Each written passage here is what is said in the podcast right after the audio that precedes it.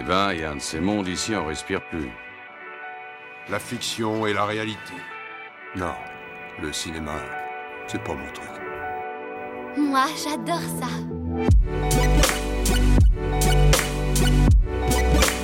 C'est vraiment un navet, ce film. Je trouve bon, moi, ce film.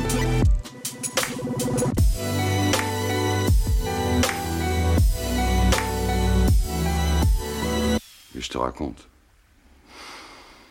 Voyons voir. Bonjour, bonsoir et bienvenue à l'Hôtel Adriano, le podcast où nous vous faisons découvrir ou redécouvrir le cinéma d'animation japonais. Je m'appelle Boris et comme à l'accoutumée, à l'autre bout du fil, se trouve mon ami Julien. Julien, comment va? Eh bah ça va, ça va, super, et toi? Bah ça va bien. Euh, Aujourd'hui, euh, c'est l'épisode numéro 3 consacré à un petit film que certains pourraient qualifier euh, d'obscur ou, ou mineur, mais qui, je pense, reste vraiment important dans la carrière et les thématiques de son réalisateur. Et ce film, c'est Qui est la petite peste, réalisé par Isao Takahata, sorti au Japon en avril 1981, et nous on l'a eu en France en février 2005, soit 24 ans après. Est-ce que tu peux, Julien, nous raconter un peu vite fait de quoi ça parle? Oui, avec plaisir. Alors, qui est C'est une petite fille de 8 ans qui vit dans un quartier populaire d'Osaka, au Japon. Elle vit seule avec son père, puisque sa mère est partie euh, loin. On ne sait pas vraiment pour le moment où est-ce qu'elle est partie. Elle vit avec son père qui s'appelle Tetsu, et qui est une espèce de tir au flanc, bagarreur, euh, un peu irresponsable, qui passe son temps à dépenser son argent alors qu'il en a très peu à la base.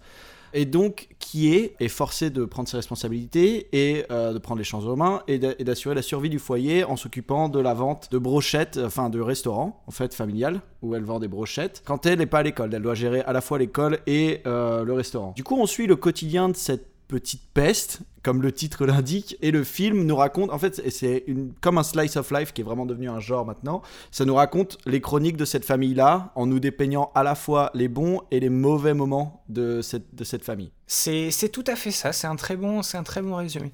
Alors comme d'habitude, je vais te poser la question, euh, est-ce que tu l'avais déjà vu euh, avant de- de- d'enregistrer ce, ce podcast? Celui, celui-là, je l'avais pas vu avant, du tout. Je l'ai vu pour, euh, pour l'occasion. Moi, moi c'est pareil. euh, J'en avais pas beaucoup entendu parler. Le fait est que, vu que c'est dans la filmographie d'Isao Takahata, j'en étais un peu, on va dire, conscient, mais il faut savoir que cet épisode-là, euh, à, à la base, je je- n'en voyais pas vraiment l'intérêt, mais en me renseignant un peu sur le film, j'ai tout de suite compris qu'il fallait qu'on l'inclue. Et là, normalement, je suis censé te poser la question de vo- savoir si tu l'as regardé en VF ou en VO, mais je ne vais pas le faire, parce que figure-toi, comme je viens de le dire, j'ai fait mes petites recherches pour préparer, euh, pour préparer l'épisode, et j'ai appris quelque chose dont nous allons reparler plus tard, ce qui fait que je l'ai vu également comme toi en version originale. Waouh, c'est étonnant. Oui, effectivement, moi aussi, je l'ai vu en, version, euh, en version originale. Mais alors, euh, du coup, qu'est-ce que ça t'a apporté de, voir le film en, version originale? C'est quoi ton avis dessus? Pour, pour ce qui est la, la VO, ça on va, on va en reparler, mais ça amène de toute façon un, un- cachet qui est, pas, qui est, un- qui est indéniable. Le, le film, euh, il, fait, il fait juste au-dessus de- d'une heure trois quarts, une heure 45. Pour être honnête, je l'ai trouvé un, poil long. Il y a je pense qu'il y a un espèce de petit ventre mou, euh, un peu plus enfantin, tu vois, simple sur, en, surface. Mais ce qui est vraiment intéressant, c'est le, fond que traite le film euh, la manière, on va dire, juste et réaliste que dont le film traite d'un sujet qui, qui, pas simple, qui est un peu, qui est un peu, qui est un peu dur, qui, est, qui sont les, les, relations, les relations familiales. C'est un, un bon moment, mais, mais je pense que y a- y a- à cause de peut-être ce petit ventre mou, il faut, il faut peut-être euh, peut-être s'accrocher et, et aller jusqu'à la fin, parce que la fin, et ça on va en reparler, mais c'est un de mes passages favoris du film. Toi, t'en as pensé quoi? Euh, euh, bah, hormis la fin qui est aussi un de mes passages préférés, j'ai trouvé le film. En fait, j'ai- un peu l'impression d'être passé à côté du message du film. Disons que dans, dans ce qu'il veut raconter, ça c'est un sujet qui, moi, j'ai beaucoup de, de relations personnelles avec ce sujet-là, avec ce thème-là, dont on va parler après. Euh, tout ce qui est relations familiales et tout ça. Et j'ai cru que ce film allait beaucoup plus me toucher. Et au final, j'avais l'impression que le film n'arrivait pas tout à fait à exprimer euh, ce qu'il voulait dire. Il reste un peu en surface Exactement, il reste un peu en surface et parfois il est même le ton est un peu à côté. Parfois, il, en fait, il varie beaucoup dans, dans vraiment le ton entre le comique et le tragique et tout ça. Et parfois, j'ai l'impression qu'il se mélangeait un peu et qu'il était un peu trop diffus euh, dans, dans vraiment son propos et dans la manière dont il racontait les choses surtout. Je vois, je vois. Mais en tout cas, il y a des choses extrêmement, extrêmement intéressantes à tirer de ce film et on va en parler juste après. Hé, qui est? Je suis là Tu en as mis du temps pour sortir, je t'attendais T'en vas pas, j'attendais ton prof pour lui donner une leçon. Quand j'en aurai fini avec lui, je te le laisserai. Si tu lui touches un seul cheveu, je te tue Alors là, je te comprends pas. Tout ce que je veux, moi, c'est te défendre, c'est tout. Tu ne vas pas dire que tu préfères ton prof à ton père, quand même. Tu sais, si je suis venu à l'école, c'était pour te faire plaisir. Ben, t'aurais pas dû. Tu ne me comprends pas, tu ne comprends rien, rien de toute façon. Je suis fini. C'est fini pour moi maintenant. Tu m'as fait remarquer devant toute ma classe. Plus jamais, plus jamais j'irai à l'école. Quoi? Ah, Là, je reconnais bien ma fille. J'étais comme toi. Moi aussi, je détestais l'école. Sauf que moi, j'adore l'école bon, tu... Oh, t'as raison, j'ai vraiment du mal à te comprendre. Je sais pas comment m'y prendre. Essaye de réfléchir.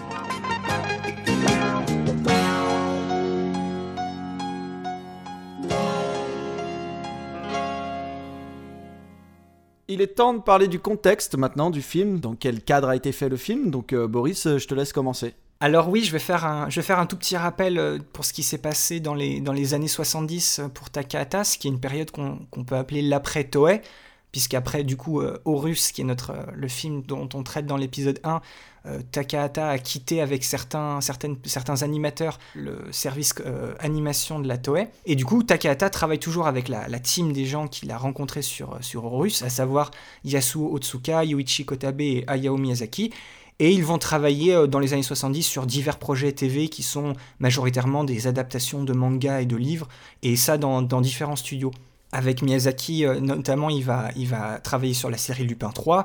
On vous invite à écouter euh, notre épisode numéro 2 qui est, dédié au, au film Le Château de Cagliostro qui, traite de l'univers justement de, Lupin. Et euh, sur d'autres séries, on peut, je peux notamment parler de, Heidi euh, et aussi de Marco euh, 3000 lieues en quête de mer. Ce qui nous amène au début des années 80. Et il y a le studio TMS, celui qui avait commandé euh, deux ans plus tôt le château de Cagliostro à Miyazaki, justement. Ce même studio veut commander l'adaptation d'un manga qui s'appelle Jarin Kochie à Yasuo Tsuka. Du coup, Yasuo Tsuka, bah, il appelle ses potes et il demande à Yoichi Kotabe d'être en charge du design des personnages et de superviser l'animation. Et il place Takahata en tant que réalisateur. Alors, qui est La Petite Peste ou Jalin Kochie Le projet original, c'est un manga de Etsuji Haruki, une personne qui est super populaire au Japon, et son manga, euh, du coup, qui est La Petite Peste, l'est aussi. Il a eu une, parution hebdomadaire dans le magazine Manga Action de la fin des années 70 jusqu'au début des années 90. Et ensuite sortira une édition poche qui fera au final 67 tomes. Euh, c'est le 58e manga le plus long jamais créé. Le manga en lui-même, il porte euh, vraiment sur une succession de sketchs réalistes et comiques. Ça porte sur la vie de tous les jours de, de, de Kie. Donc on dira Chie en, en VO, c'est Chie. Mais puisque littéralement en VF, ça crée un gros problème hein, en termes de, de sens. donc il faudra faire une adaptation obligatoire. Et donc Kie, c'est une petite fille de 8 ans, débrouillarde, volontaire. Elle est responsable face aux petits tracas de la vie. Le projet d'adaptation par Takahata, alors avant tout, il veut respecter l'esprit du manga. Le film, il est coupé en 8 parties ou chapitres, donc la référence au manga, avec un prologue et un épilogue. C'est composé de scénettes, comme dans le manga originel, avec une trame narrative en fond qui va servir de fil rouge. Le manga original se passe à Osaka, donc lui et une partie de l'équipe vont faire des repérages à Osaka, qui est la troisième plus grande ville du Japon, pour bien comprendre les spécificités et l'identité du manga. Vraiment, ils sont en quête du respect, du matériau originel. C'est super important pour eux, donc ils vont vraiment dans les quartiers populaires, donc ils, voient l'accent de là-bas, l'humour euh, très spécial et ah, relativement méprisé par les habitants de Tokyo. Il veut, il cherche à trouver des comédiens de doublage originaires d'Osaka. Euh, il a vraiment une volonté de revaloriser la ville et de mettre en valeur euh, tout ce qui s'y passe. Le film sort donc en 1981, après 4 mois de production, donc c'est très rapide pour l'époque, mais c'est un film à petite échelle. Il a un succès très relatif, il rentre à peine dans ses frais, mais évidemment qu'il a un grand succès dans la région d'Osaka. Il y a plein de futures diffusions vidéo qui vont lui donner une petite renommée au fil du temps. Il engendre la mise en chantier quand même, euh, malgré son succès d'un second film, mais au final, on va décider de faire deux séries TV de 64 épisodes, une au début des années 80 et une au début des années 90. Takahata réalise d'ailleurs une petite poignée des premiers épisodes. Du coup, maintenant, Julien, si on parlait un peu plus euh, bah, de l'histoire et des thématiques euh, en, en elles-mêmes du, du film. Bien sûr. Déjà, on est au niveau de l'adaptation du manga, euh, il y a quelques libertés qui sont prises, il y a des coupes, et on ajoute des scènes inédites pour les besoins de la narration cinématographique. Il faut pas oublier que ça reste un film. Donc, on va mélanger des sketchs et une intrigue principale ou un fil rouge du retour de la mère de Kie au foyer familial. On va enchaîner les gags, et ça c'est typique aussi du manga originel, on va enchaîner les gags sur un fond de gravité. Euh, c'est vraiment, on a un humour burlesque, mais plus mature justement que les autres films entre guillemets pour enfants. Du coup, le réalisme est parfois dur, mais souvent drôle, il est souvent tourné au ridicule. Il y a un ton farceur, notamment euh, joué, et, d'ailleurs ça c'est très drôle, le ton farceur vient pas nécessairement des enfants ou de, ou euh, mais peut venir aussi des, adultes, et surtout des défauts des adultes et des hommes, majoritairement disons.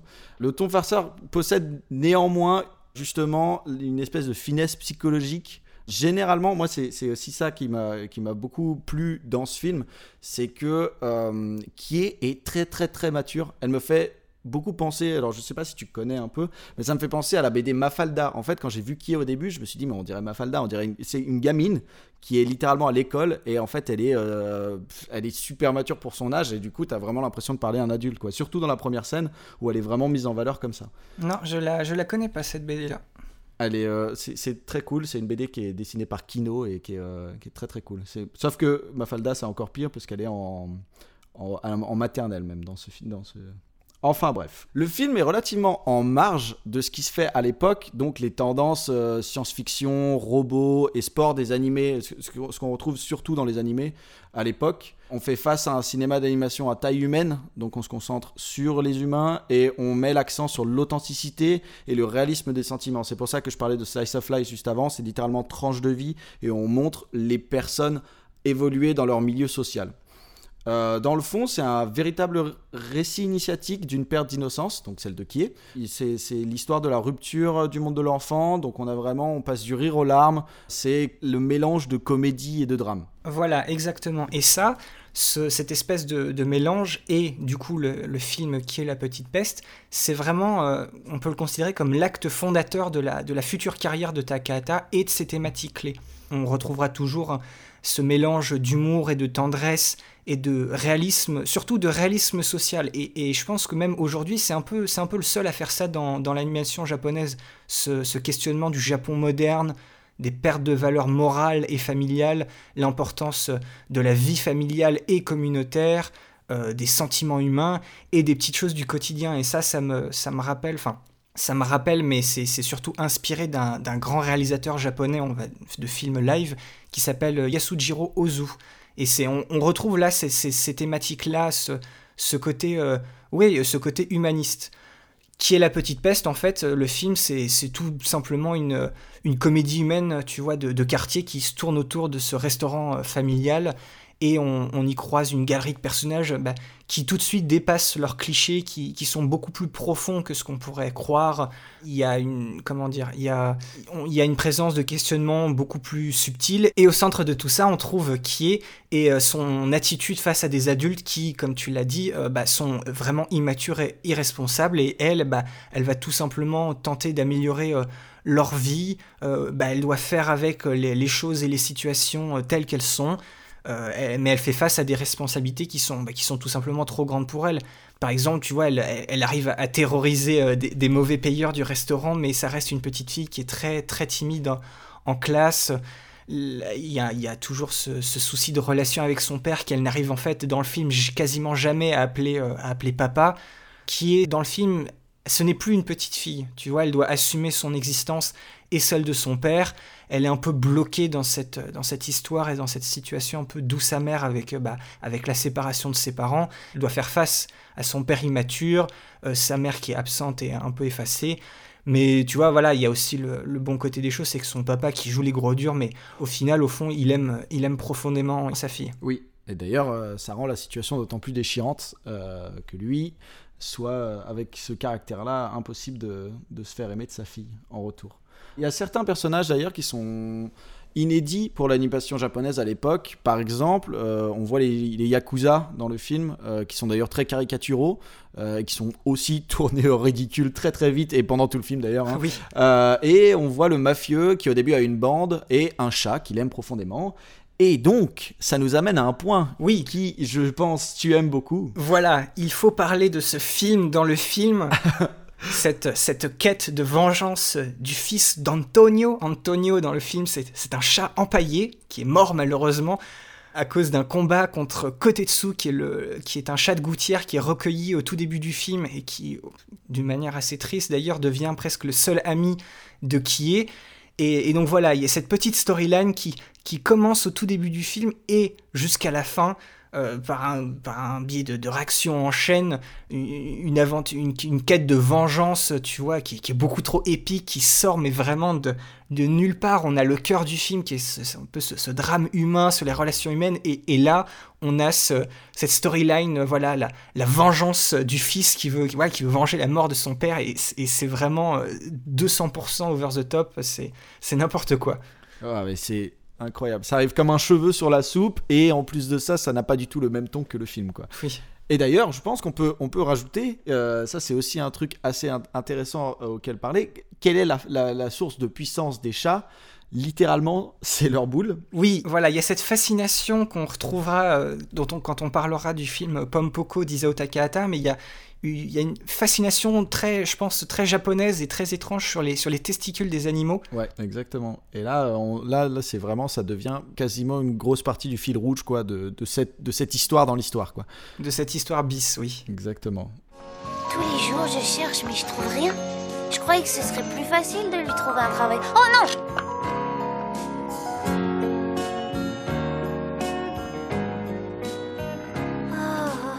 J'ai l'impression que plus personne dans cette ville ne veut embaucher Tetsu. Faut dire que partout où il passe, il provoque toujours des histoires. Les gens en ont assez. Oh, mais c'est la petite peste, la fille de Tetsu. Quoi? Ça fait longtemps. Ah Tu me reconnais? Oui, j'ai beaucoup changé. Oui, je vous reconnais. Vous êtes patron d'une salle de jeu. Mais je ne savais pas que votre salle était dans le quartier. Oh, cette salle, c'est de l'histoire ancienne. En fait, je me suis rangé. Tiens, regarde.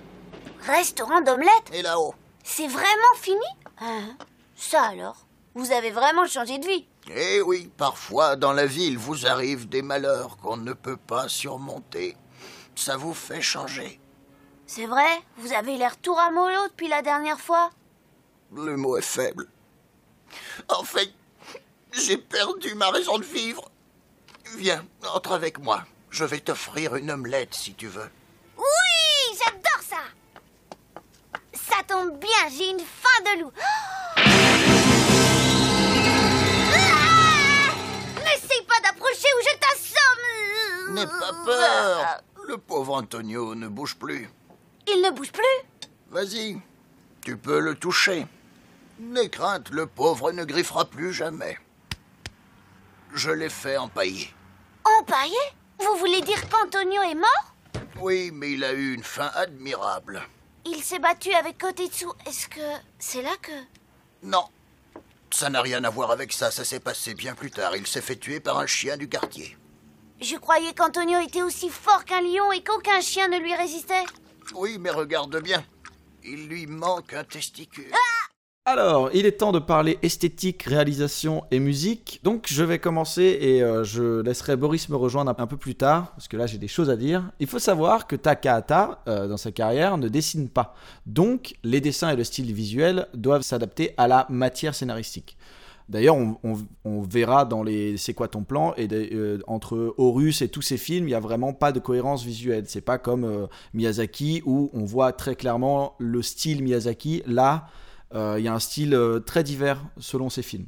Il veut respecter l'univers graphique du manga, donc il y a des contraintes visuelles. Il doit adapter le noir et le blanc, donc il doit travailler les couleurs à partir du manga originel. Il va choisir une palette en accord avec notamment le noir des cheveux de Kie.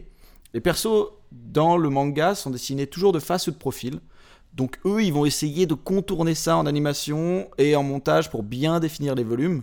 Euh, Il y a un gros travail sur les visages et les expressions avec des lignes simples et épurées. Ça va d'ailleurs donner, je pense, une, enfin, ça va servir d'inspiration pour plein de films qui vont suivre et dont on parlera dans les épisodes suivants parce que c'est dans le, cinéma d'animation japonais, c'est beaucoup beaucoup le travail de lignes simples et épurées pour expliquer les choses complexes. Les personnes ne regardent jamais en haut Euh, ça, c'est une chose intéressante à noter. Et euh, l'équilibre entre la tête et le corps fait partie euh, d'une espèce de- Comment on peut appeler ça Une espèce de base pour la construction visuelle des personnages. Ils ont des grosses têtes et ils ont aussi des grosses oreilles.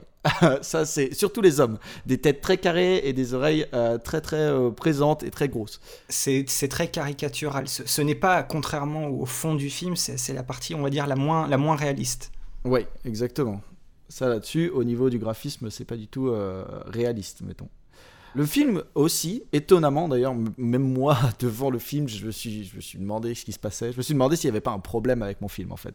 Mais le film bouscule l'école de l'animation à l'époque. Donc ils insèrent une séquence euh, de film live action. C'est une séquence de La planète des monstres, le fils de Godzilla, qui est sorti en 1967. C'est un point quand même important dans le scénario, cette, insertion de séquence. Ils vont voir au cinéma, donc il y a, c'est un moment important du film, euh, la rencontre secrète de la mère et de la fille, où justement elle se rend dans le cinéma et qu'elle voit la, séquence et le film. Et donc, il y a un parallèle à faire forcément entre la rencontre euh, mère-fille dans le film entre Kie et sa mère et la rencontre Godzilla la séquence entre Godzilla et son fils donc ça fait il y a vraiment un écho entre les deux histoires une espèce de clin d'œil comme on l'a dit plus tôt, Takahata veut respecter l'esprit du manga, donc il va euh, entreprendre un voyage à Osaka euh, pour euh, s'inspirer des décors, pour retranscrire l'ambiance d'Osaka aussi, et aussi pour, pour trouver des comédiens de doublage afin d'avoir les accents typiques de là-bas. Il veut donc effacer la technique au profit des personnages et garder une réalisation discrète. Malgré ça, il se permet d'humaniser de manière subtile et quand même surprenante les chats qui, par moments, euh, se mettent euh, sur leurs deux pattes arrière euh, complètement. D'ailleurs, au début, on a une scène où Oui, Kie donne un bout de une brochette à un chat et le chat, genre, l'espace d'un champ contre champ. se met sur ses deux pattes arrière et on a une musique complètement euh, on a une musique un peu jazz qui arrive ici pour souligner un peu le côté loufoque du truc et le chat euh, s'en va euh, comme ça sur ses deux pattes arrière et c'est assez marrant les chats du coup deviennent l'égal des autres persos parce qu'à un moment ils prennent une importance assez assez surprenante assez assez rapide dans l'histoire assez euh, soudaine et on va, on va apprendre qu'à un moment, ils ont euh, vraiment deux scènes juste pour eux. euh, vraiment ce- cette scène au début qui arrive d'un coup et une scène vers la fin, dont on va parler un peu plus tard. Dans sa volonté de réalisation discrète, le film va toujours tenter de faire passer d'abord un réalisme psychologique avant un réalisme physique.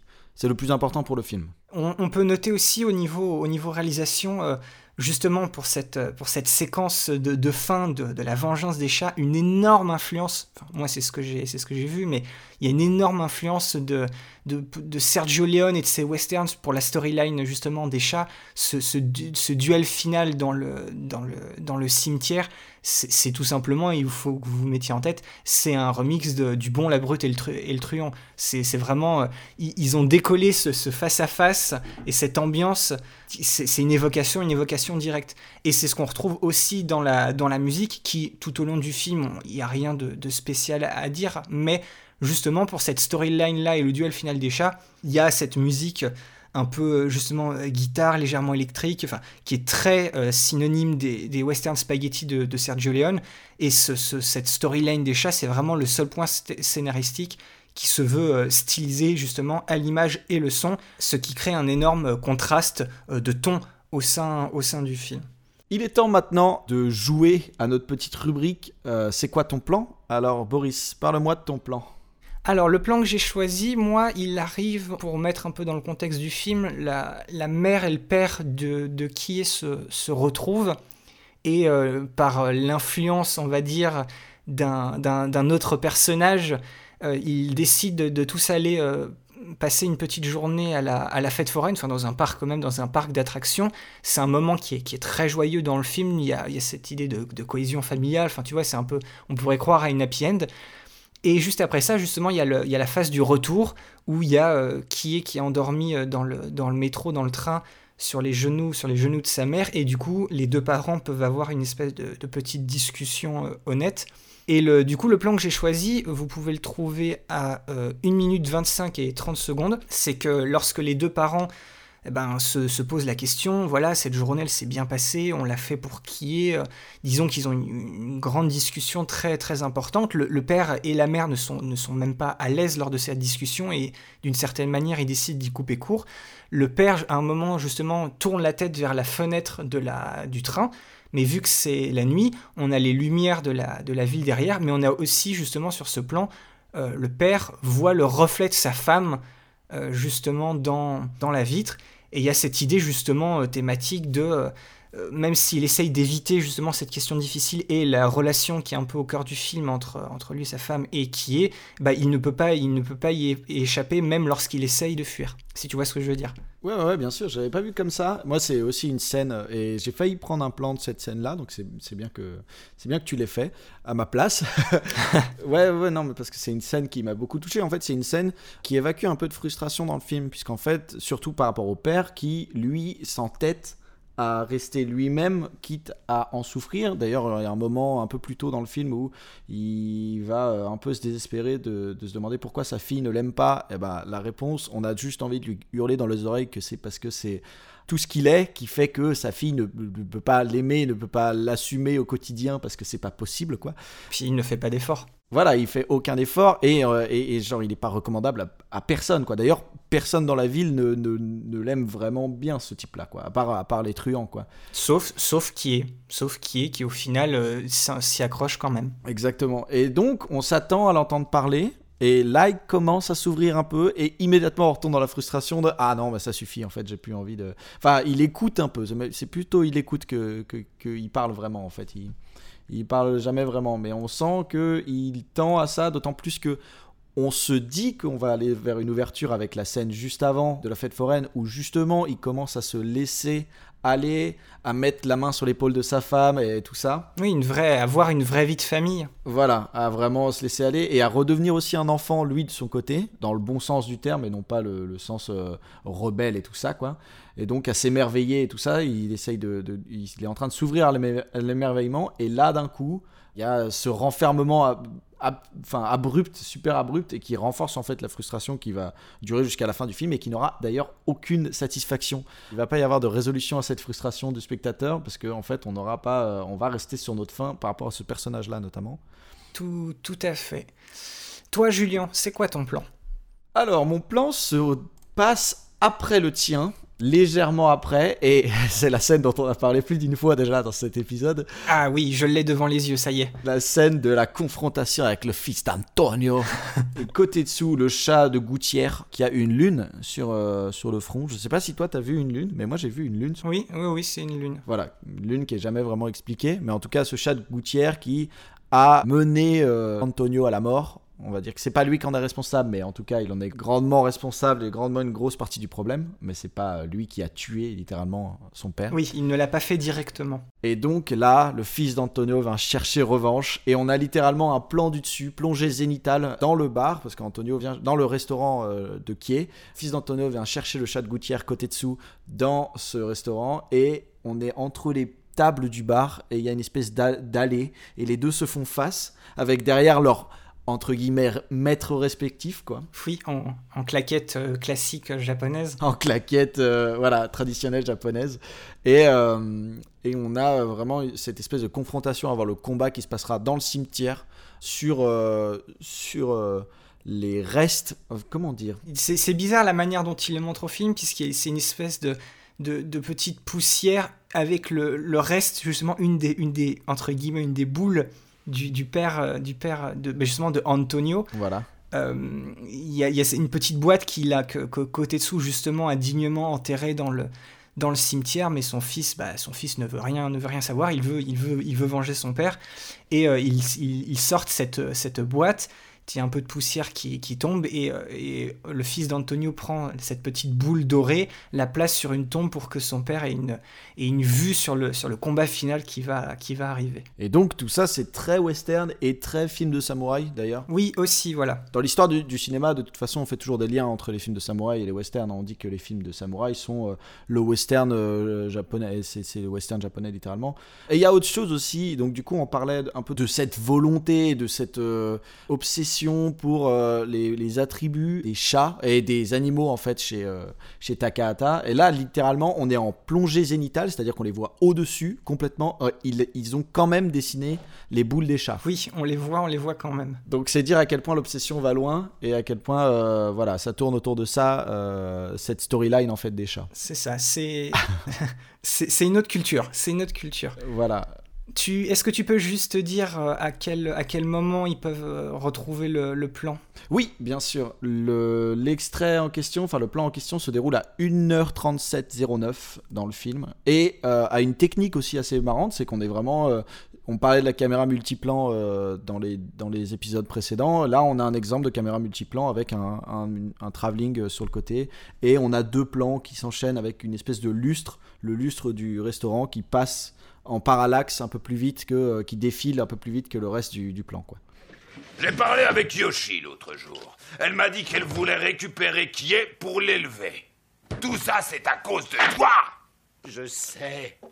Moi, j'ai bien l'impression que tu voudrais revivre avec Yoshi. Dis-le franchement à la fin J'aimerais bien, mais... Ah Il est très en colère. On m'a dit qu'en dormant, tu dis Yoshi. Est-ce que c'est vrai? Dis-le, dis-le franchement, idiot C'est que... Alors c'est vrai. J'en étais sûr. Mais... euh, monsieur euh, D'accord, c'est une histoire réglée. Yoshi Yoshi Oh, maman Qui est? Qu'est-ce que t'attends? Ta femme est revenue à la maison à présent. Tu peux peut-être aller l'accueillir. hein? Excuse-moi, Tetsu. Excuse-moi pour tout ce qui s'est passé. Toi aussi, baisse la tête et excuse-toi. Pardon? Tout est arrangé maintenant. Yoshi approche. Madame, monsieur, venez. Nous allons boire ensemble aux retrouvailles. Tiens, bois. Euh, Vous savez, moi... euh, C'est un grand jour, faut fêter ça. En plus, ça te détendra. Je te trouve un peu crispé. Oh, quelle bonne idée. Cette petite est très bien. Elle ne tient pas de toi. Ah bon? Tiens, Kie, bois avec nous. Tu le mérites sûrement plus que les adultes. Je dois boire? Ça ne te fera pas de mal. Oh, mais voyons, père, qui est n'est encore qu'une enfant. Imbécile Tu parles comme un manuel scolaire. Sors un peu. Tes livres t'apprendront pas à réconcilier une famille. D'accord, je vais goûter. Qui est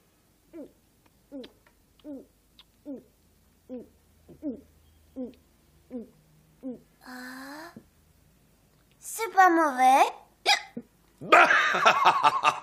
Quelle descente Elle ne te ressemble définitivement pas, Tetsu.